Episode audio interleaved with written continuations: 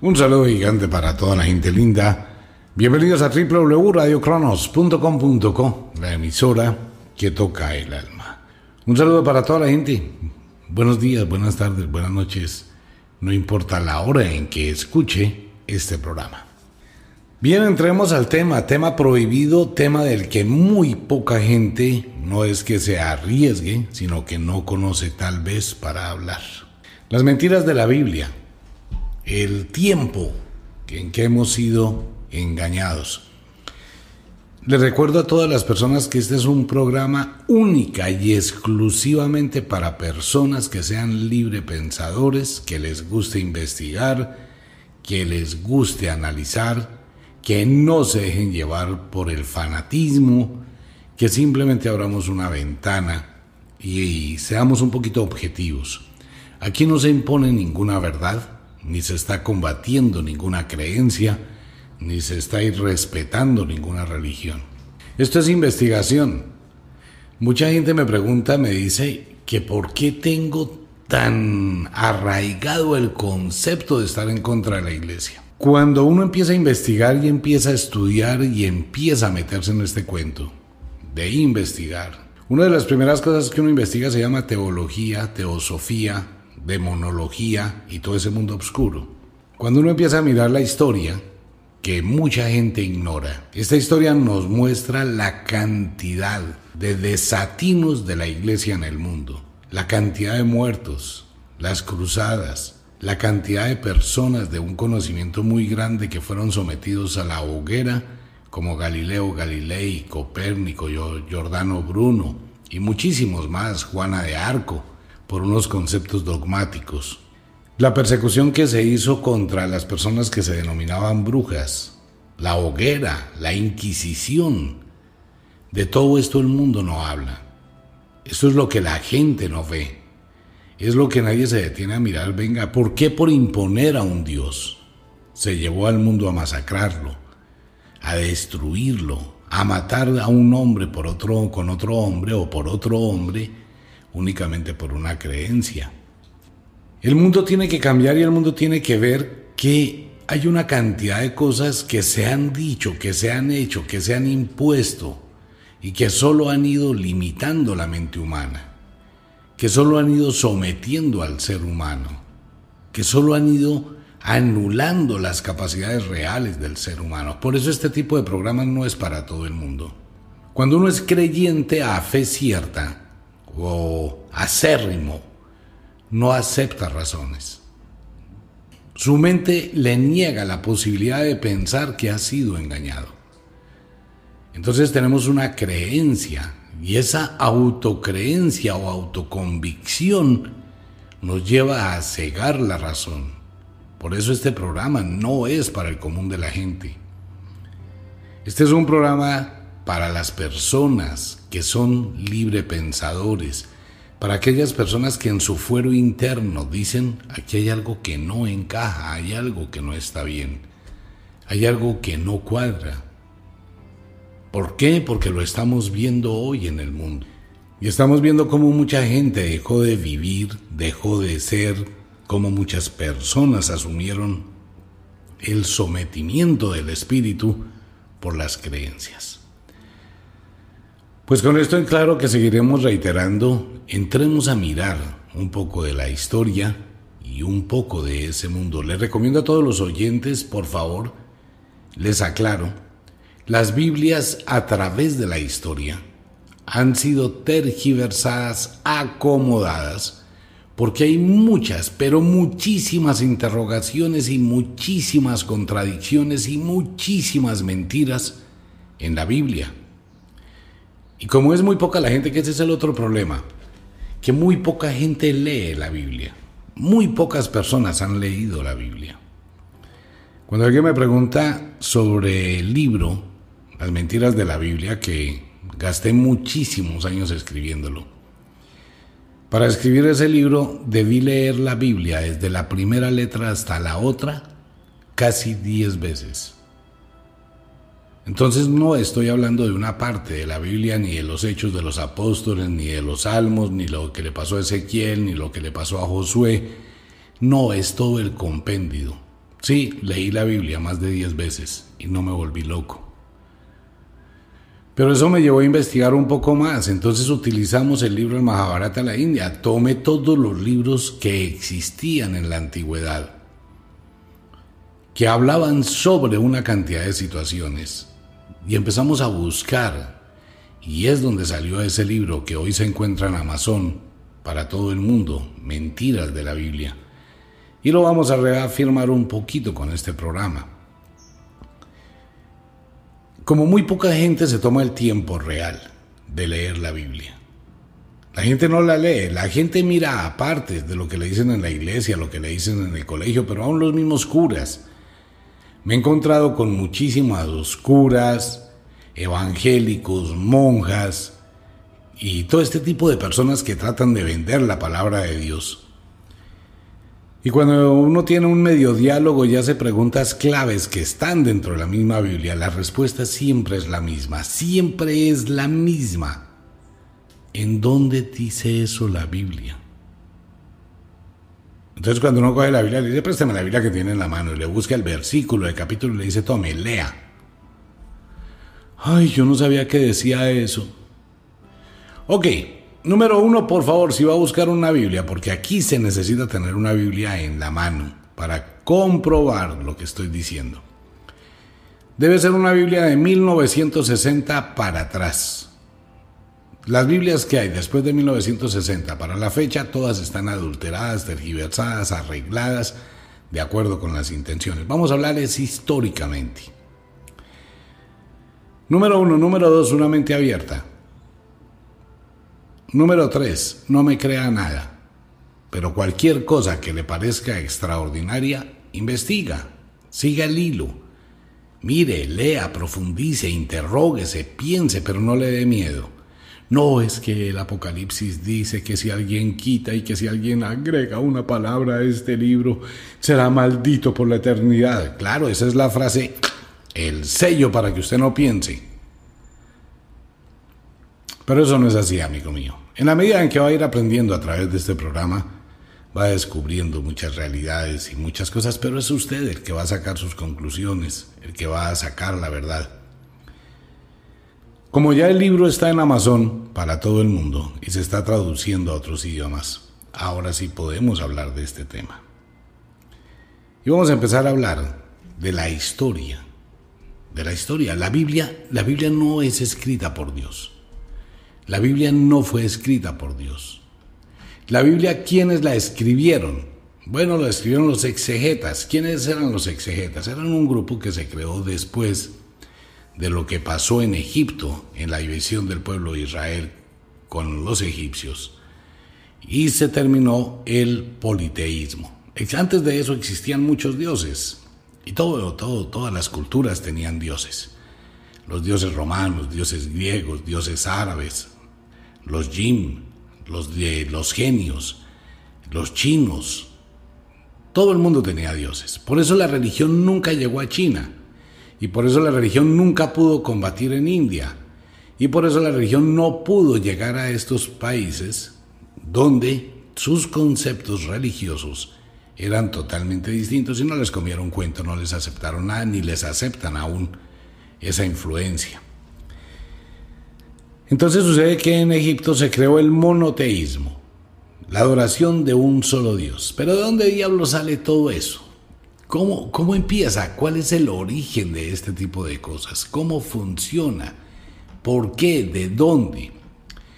Cuando en en Bagdad empezó a aparecer la escritura moderna a través del sánscrito, posteriormente el hebreo, ¿qué se estaba escribiendo? No se escribía de absolutamente nada porque no existía nada todos los escritos de la humanidad, cuando empieza la cultura humana, son los elementos que se extrajeron del pueblo sumerio, de los babilonios, de las leyendas de los campesinos, del mundo de la magia, del mundo de la brujería y de los dioses.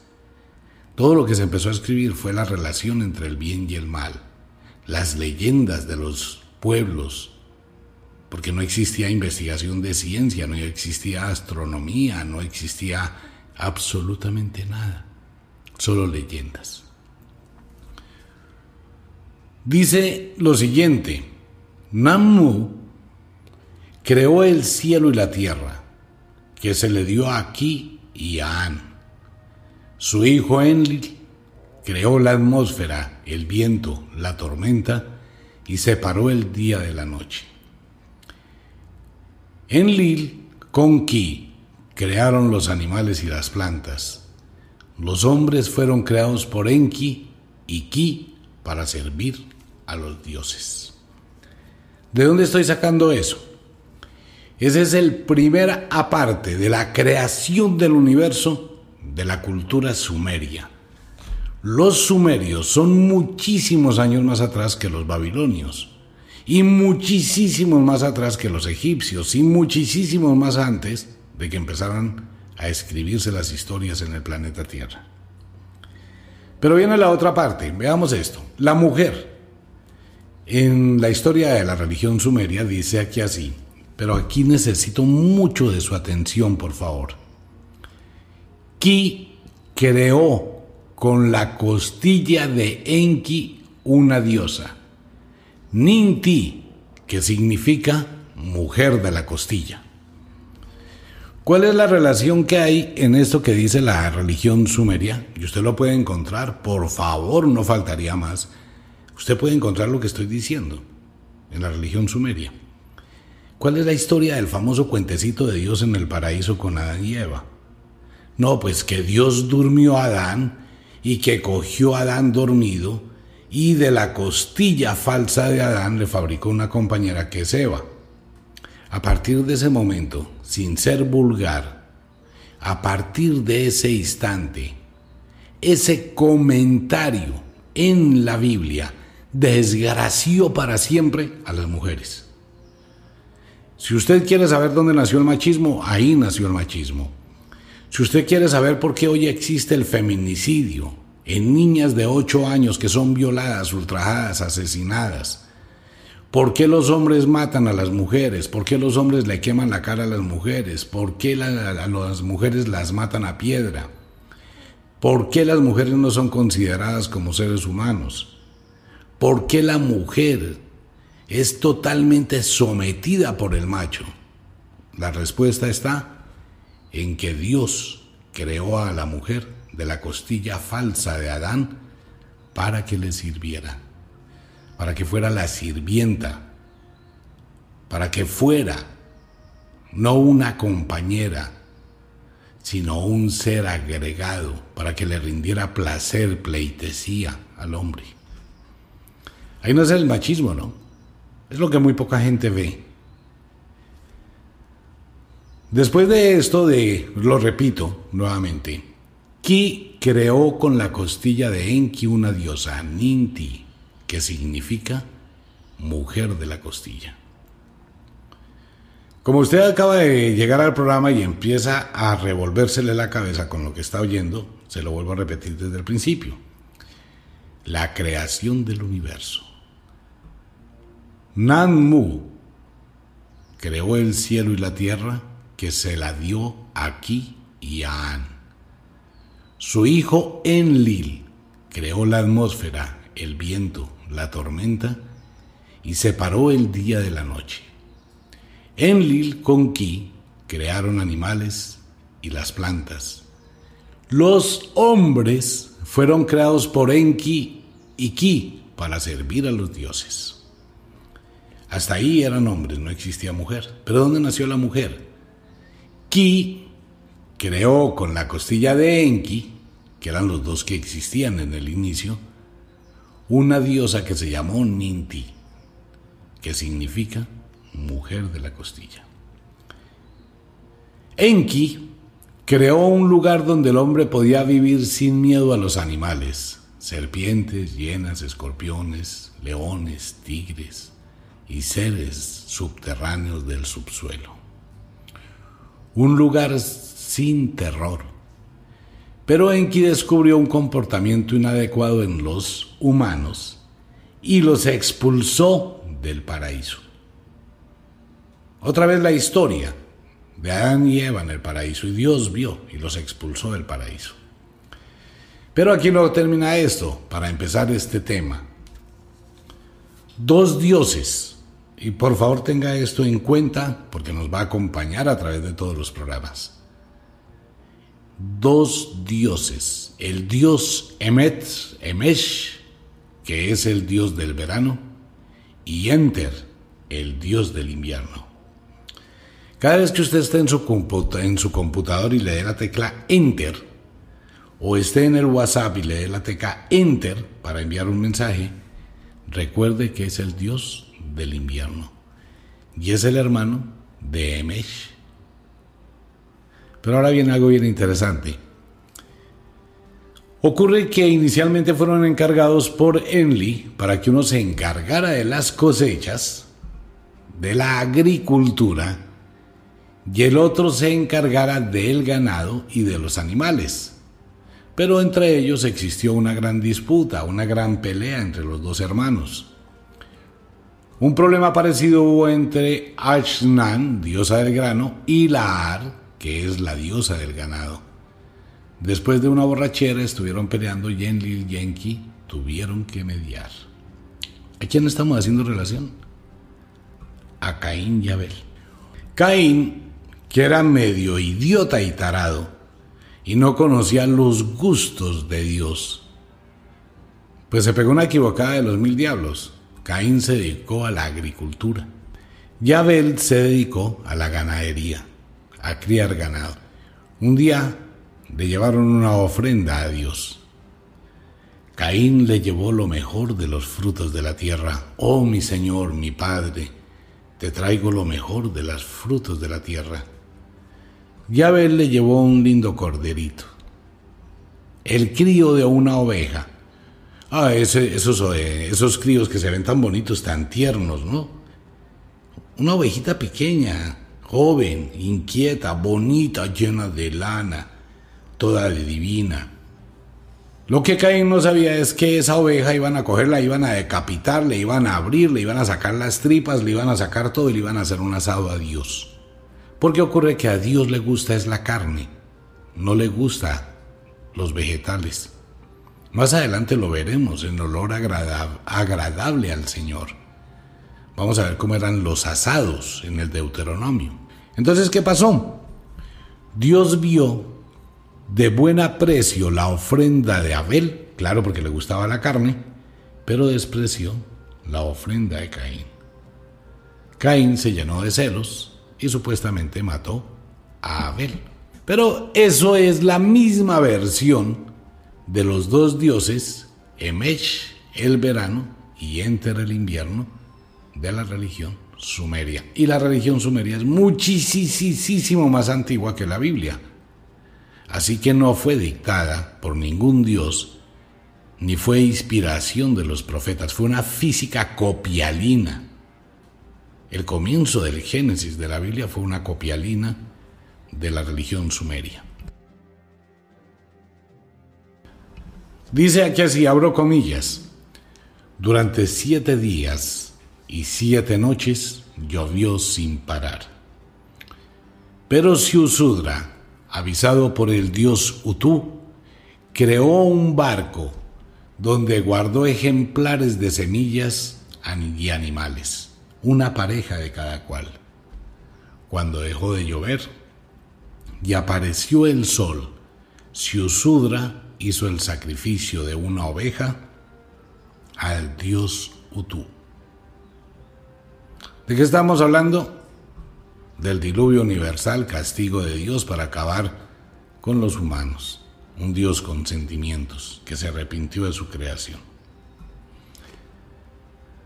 Amigo mío, toda la religión sumeria, posteriormente adaptada en la religión babilónica, fue el instrumento, los datos originales para crear la Biblia. Ahí comienza la historia de la Biblia. ¿Qué se hizo? Se le cambiaron nombres. Nombres que posteriormente se le atribuyeron a Adán como el primer hombre del mundo, que tiene mucho que ver con el ADN. Eva, la mujer que fue creada de una forma desdichada, que ha llevado a la mujer a través de la historia de la humanidad a la miseria real, no es a la miseria mental, física, no a la miseria real como ser humano. Hoy podemos comprobarlo en los diferentes países del mundo donde la mujer, a pesar de tener capacidades iguales y en algunas ocasiones superiores a los hombres, nunca les van a pagar un salario similar al del hombre o mejor, donde una mujer no tiene derechos, donde una mujer siempre está condenada a hacer el oficio de la casa, así sea profesional, donde a las mujeres se les limita, donde a las mujeres se les mata, se les destruye por un concepto machista que nace en el momento en que la misma religión declara que la mujer sale de la costilla falsa de Adán. Y de ahí en adelante, amigo mío, amiga mía, en toda la historia bíblica, Dios odia, pero un odio salvaje, un odio profundo de los mayores actos de la creación de Dios en la Biblia. Del que más Dios se arrepiente es de haber creado a la mujer. Y eso es lo que muy poca gente, a veces a uno le da curiosidad cuando ve en la iglesia a semejante cantidad de mujeres camándola en mano, regándole, rogándole y rezándole a su peor verdugo, Dios. Por eso Dios en la Biblia manda, ¿no? Las órdenes de Dios es de destruir a las mujeres, como el caso de de Sodoma y Gomorra, donde Lot le dice a los ángeles de Dios que iban a destruir a Sodoma y a Gomorra, venga ángeles, no, no destruyan estos pueblos, pero yo tengo cuatro hijas que no han conocido varón, que están vírgenes, y pues ustedes pueden entrar y hacer con ellas todo lo que se les antoje. Y no maten a nadie, porque es que Dios permitía eso. Pero eso lo vamos a ir viendo paulatinamente en esta historia. Lentamente vamos a ir descubriendo. Cuando nos liberamos un poquito mentalmente de estos temas, de ese concepto impuesto y nos damos la oportunidad de volver a comenzar a pensar, no es lo que diga en la radio, es lo que usted investigue, es lo que usted comprenda, es lo que usted entienda. Pero bueno, mucha gente va a decir, pero no, a mí me da miedo meterme con ese tema, el diablo, el infierno. Voy a desafiar al mismísimo Dios creador del universo. Ok, le voy a hacer una pregunta. ¿Y si realmente ese mismísimo Dios del universo es pura y física carreta y no existe? Si no es un montaje para crear un negocio y fue transcrito de otra cantidad de libros, ¿No sería bueno darle una oportunidad a su conciencia y a la razón para encontrar de pronto una luz que lo libere de esa de ese sometimiento? ¿Usted nunca se ha puesto a pensar si Dios es tan omnipotente, poderoso, omnipresente, si Dios tiene tal capacidad de amor? Ah, es que Dios amor, Dios amó tanto a sus hijos que les entregó su propio Hijo para salvarlos de los pecados. Venga, pero no ha sido capaz de cuidar a una niña de cuatro años, de cuatro meses de nacida. Por favor, una bebé de cuatro meses de nacida, cuya mamá, papá, abuelos, tatarabuelos, bisabuelos, toda la vida le dieron plata al cura para que Dios los protegiera. Y llegó un degenerado de 30 años y cogió esa a esa bebé de meses, la violó, la desgarró y la mató. Entonces Dios no se apiadó de esa niña. Dios protege a los desprotegidos, ¿a cuáles?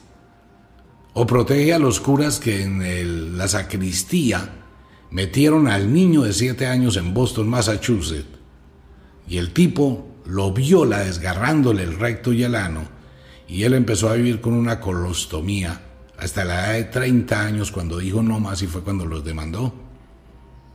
Entonces, ¿con quién estuvo Dios? ¿Con el cura para que nadie se diera cuenta de que estaba violando un niño? ¿O con el niño o la niña que fue violada? Hoy, el mundo está ya al borde de una pandemia, en una situación complicadísima.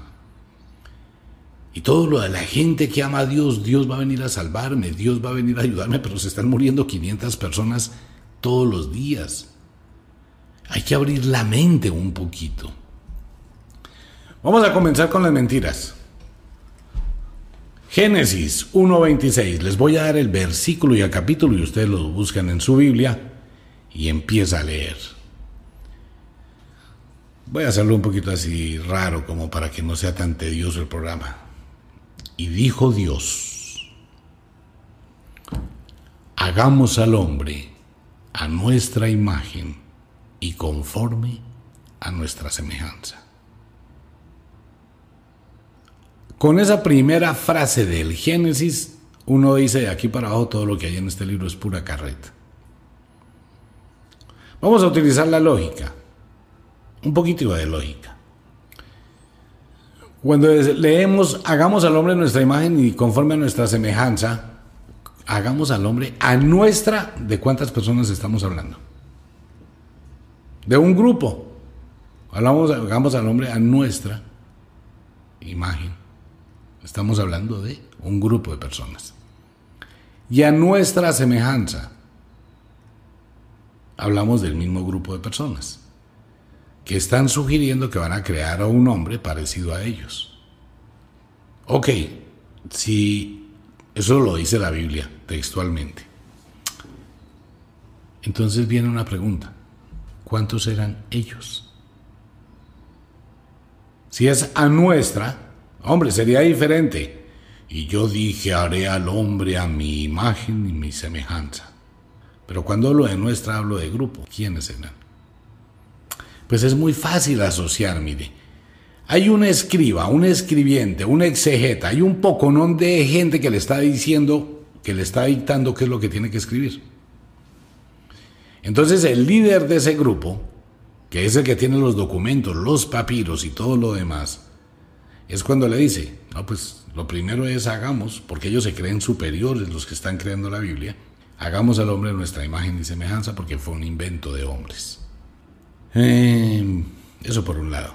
Después en el Génesis 22, 2.21 y 2.22.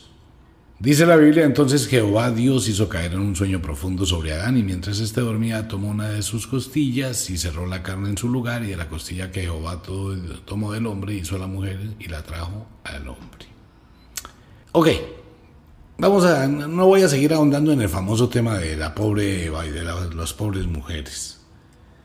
Pero es tan pobre el poder de Dios que si llegó a ser capaz de crear el mundo, la tierra, los cielos, los infiernos, todo, y si creó de un poquito de arcilla a Adán, eso se llama un golem, y es un ritual de brujería africana muy tenaz, donde uno puede hacer un muñeco de arcilla y darle vida. Se llama golem y debe llevar la palabra hebrea emet.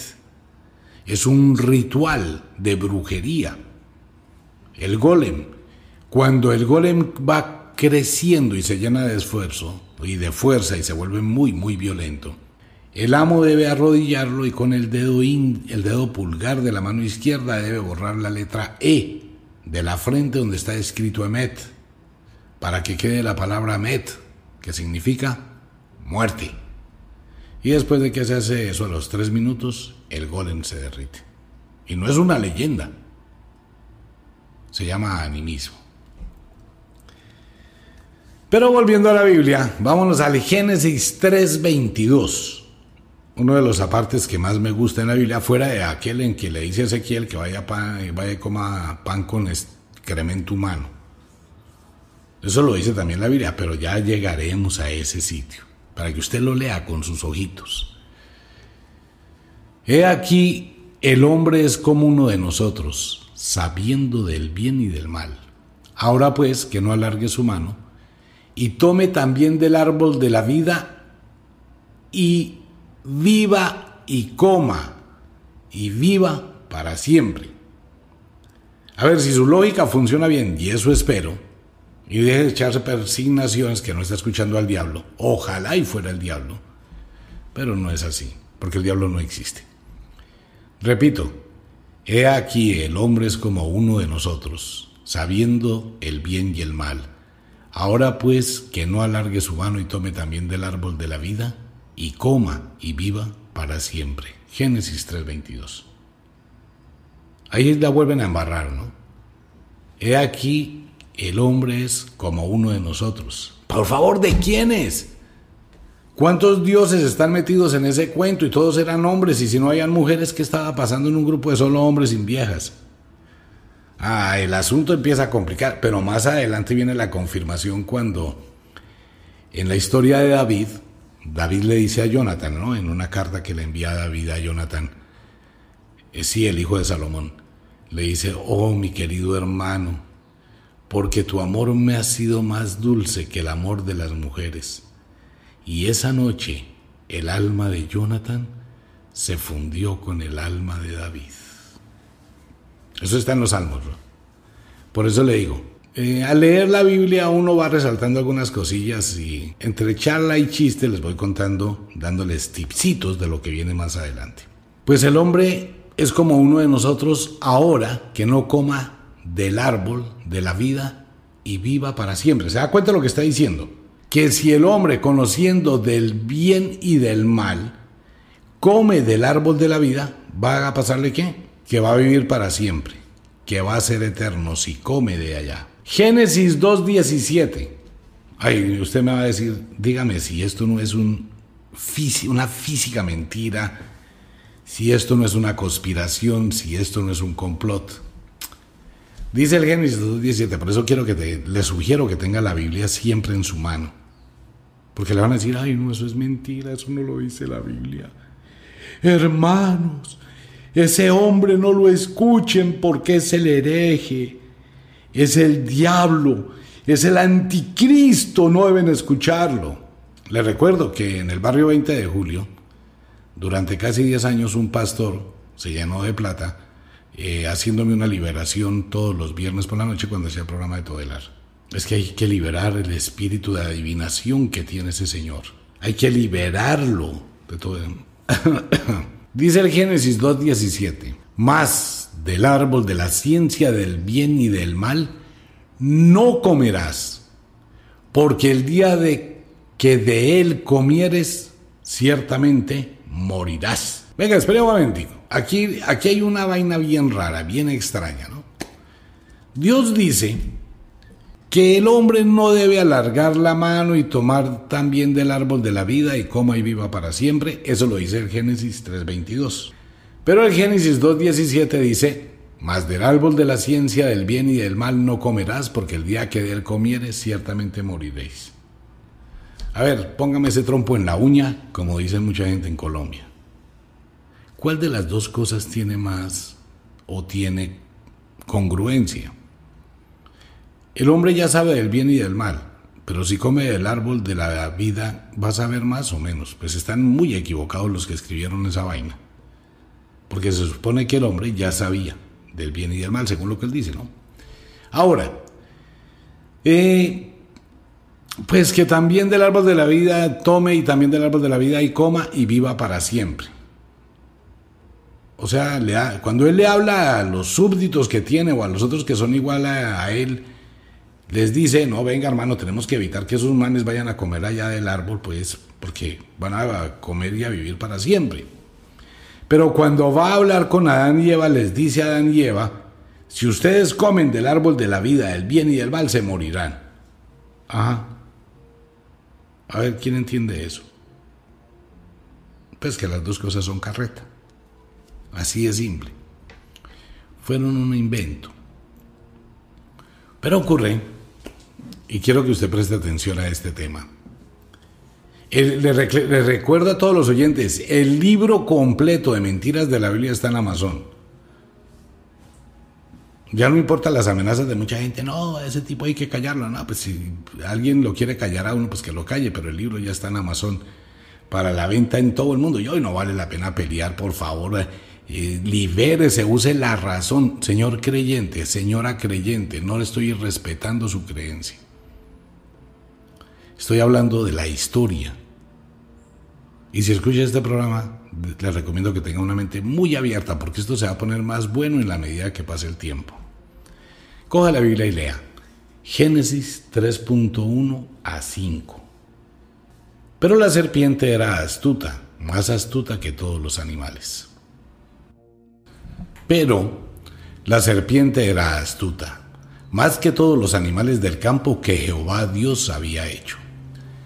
Siendo la serpiente tan astuta, dijo, y fue y le dijo a Eva, ¡Ey, Eva! Venga, le voy a contar un chisme, venga, Eva. Y la serpiente ahí serpenteando llamó a Eva y le dijo, venga, escuche. Con que Dios os ha dicho, no comáis de todo árbol del huerto. Y la mujer respondió a la serpiente, del fruto de los árboles del huerto podemos comer, pero del fruto del árbol que está en medio del huerto, dijo Dios, no comeréis de él ni le tocaréis para que no muráis. Ah, eso le dijo Eva a la serpiente. Entonces la serpiente se levantó sobre su cola y empezó a ciciar. Sacó la lengua, miró a Eva y le dijo, no moriréis, sino que sabe Dios que el día que comáis de él, serán abiertos vuestros ojos y seréis como Dios, sabiendo del bien. Pregunta número uno, ¿quién hizo la serpiente? Según la Biblia. Dios, ¿cierto? Si Dios era tan tenaz, tan sabio, ¿cómo creó a alguien más astuto que Él? ¿O cómo creó algo más astuto que Él? ¿Cómo le dio vida a la serpiente? Si la serpiente estaba en contra de Dios. Ah, bueno, es que había que empezar a crear el negocio del diablo. Entonces a esto se le llama Satanás. ¿Quiere conocer la verdad de Satanás? Ahí está la verdad de Satanás. Pero ocurre que la serpiente no está diciendo ninguna mentira. La tentación de la serpiente es porque el mismo Dios había dicho que si los hombres comen de ese fruto van a vivir para siempre. Pero Dios es egoísta. Dios no quería que Adán y Eva comieran del fruto, por eso les dijo que si comen de él van a morir. Pero la serpiente que ya estaba en contra de Dios desde el principio, piense en el principio de la creación cómo estaba el negocio de mal. La serpiente les dijo, nada, coman.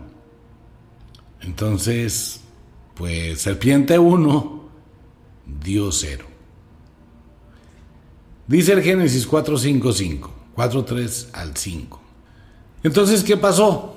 Pues que simplemente eh, la serpiente tentó a Eva, Eva fue, cogió la manzana, se la llevó a Adán y Dios se...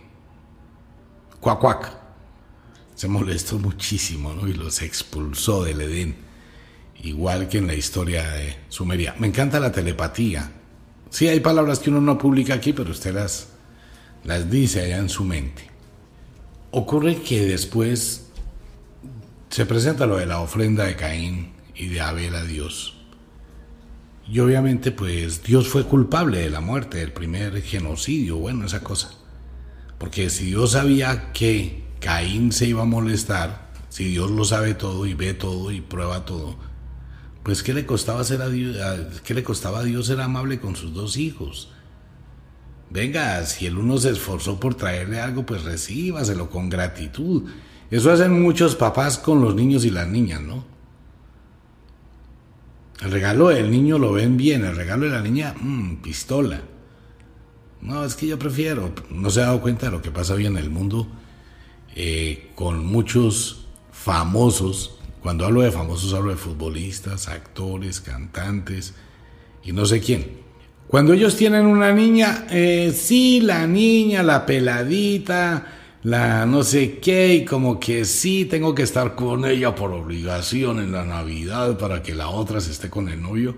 Y como que el cuento, ¿no? Ahora como hay fabricación de niños a medida, pues la gran mayoría de actores, futbolistas, eh, gente, hombres famosos, están alquilando vientres para tener niños propiedad de ellos. Y las niñas van quedando desplazaditas. Sigue el tema. Ok, sucede que llegó Dios y dijo, Caín, qué pena, usted es un asesino, usted mató a Abel, chao, adiós, te veo. ¿Y qué hizo? Lo sacó del paraíso, lo expulsó. Génesis 4, 16 al 17.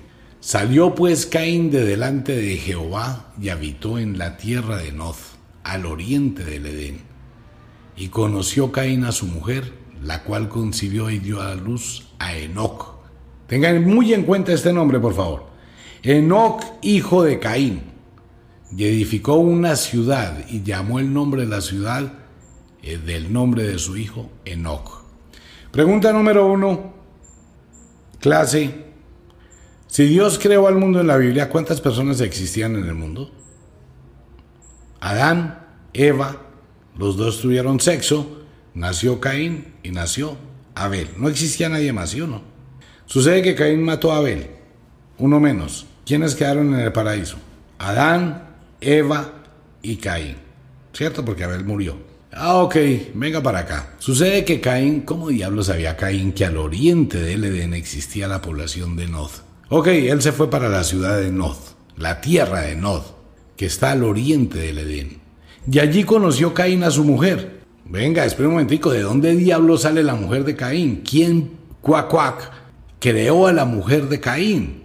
¿Cómo diablos? ¿De dónde nació? ¿Cuál Dios? ¿Quién la hizo? Es que es otro Génesis, otro mundo, otra, otra, otra creación. Ay, omitas, la Biblia es de interpretación. Pues, amigo mío, amiga mía, yo no voy a interpretar la Biblia. Porque es que si hablamos de interpretaciones, existen 7.500 millones de interpretaciones de la Biblia. Cada persona tendría una interpretación diferente del tema.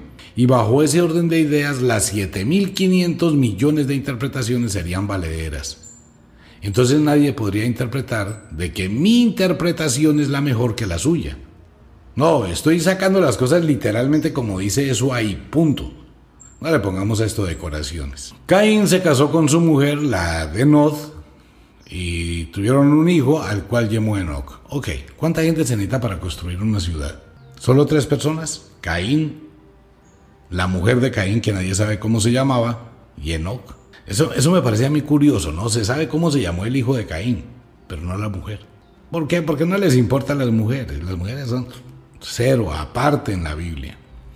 Ok, como quiera que sea, Enoch y Caín edificó una ciudad y llamó el nombre de la ciudad el nombre de su hijo Enoch. Eh, bueno, ahí comienza esto a complicarse y el programa se terminó. ¿Quieres saber más? Le hace el libro Mentiras de la Biblia. Lo encuentra en Amazon. Este programa es para libres pensadores. Única y exclusivamente para libres pensadores. Los invito mañana a Wicca, a la Escuela de la Magia. Los invito al programa mañana a las 7.30 de la mañana y vamos a hablar de algunos temas. Llegó el duende Leprechanus. Esto es gratis para todos los oyentes. El centavo, porque viene una crisis económica, la cosa más tenaz. Ese centavo les va a ayudar muchísimo. Es gratis para ustedes por cualquier compra en Wicca. La pulsera aseguranza del Tao de Ofiuco Store.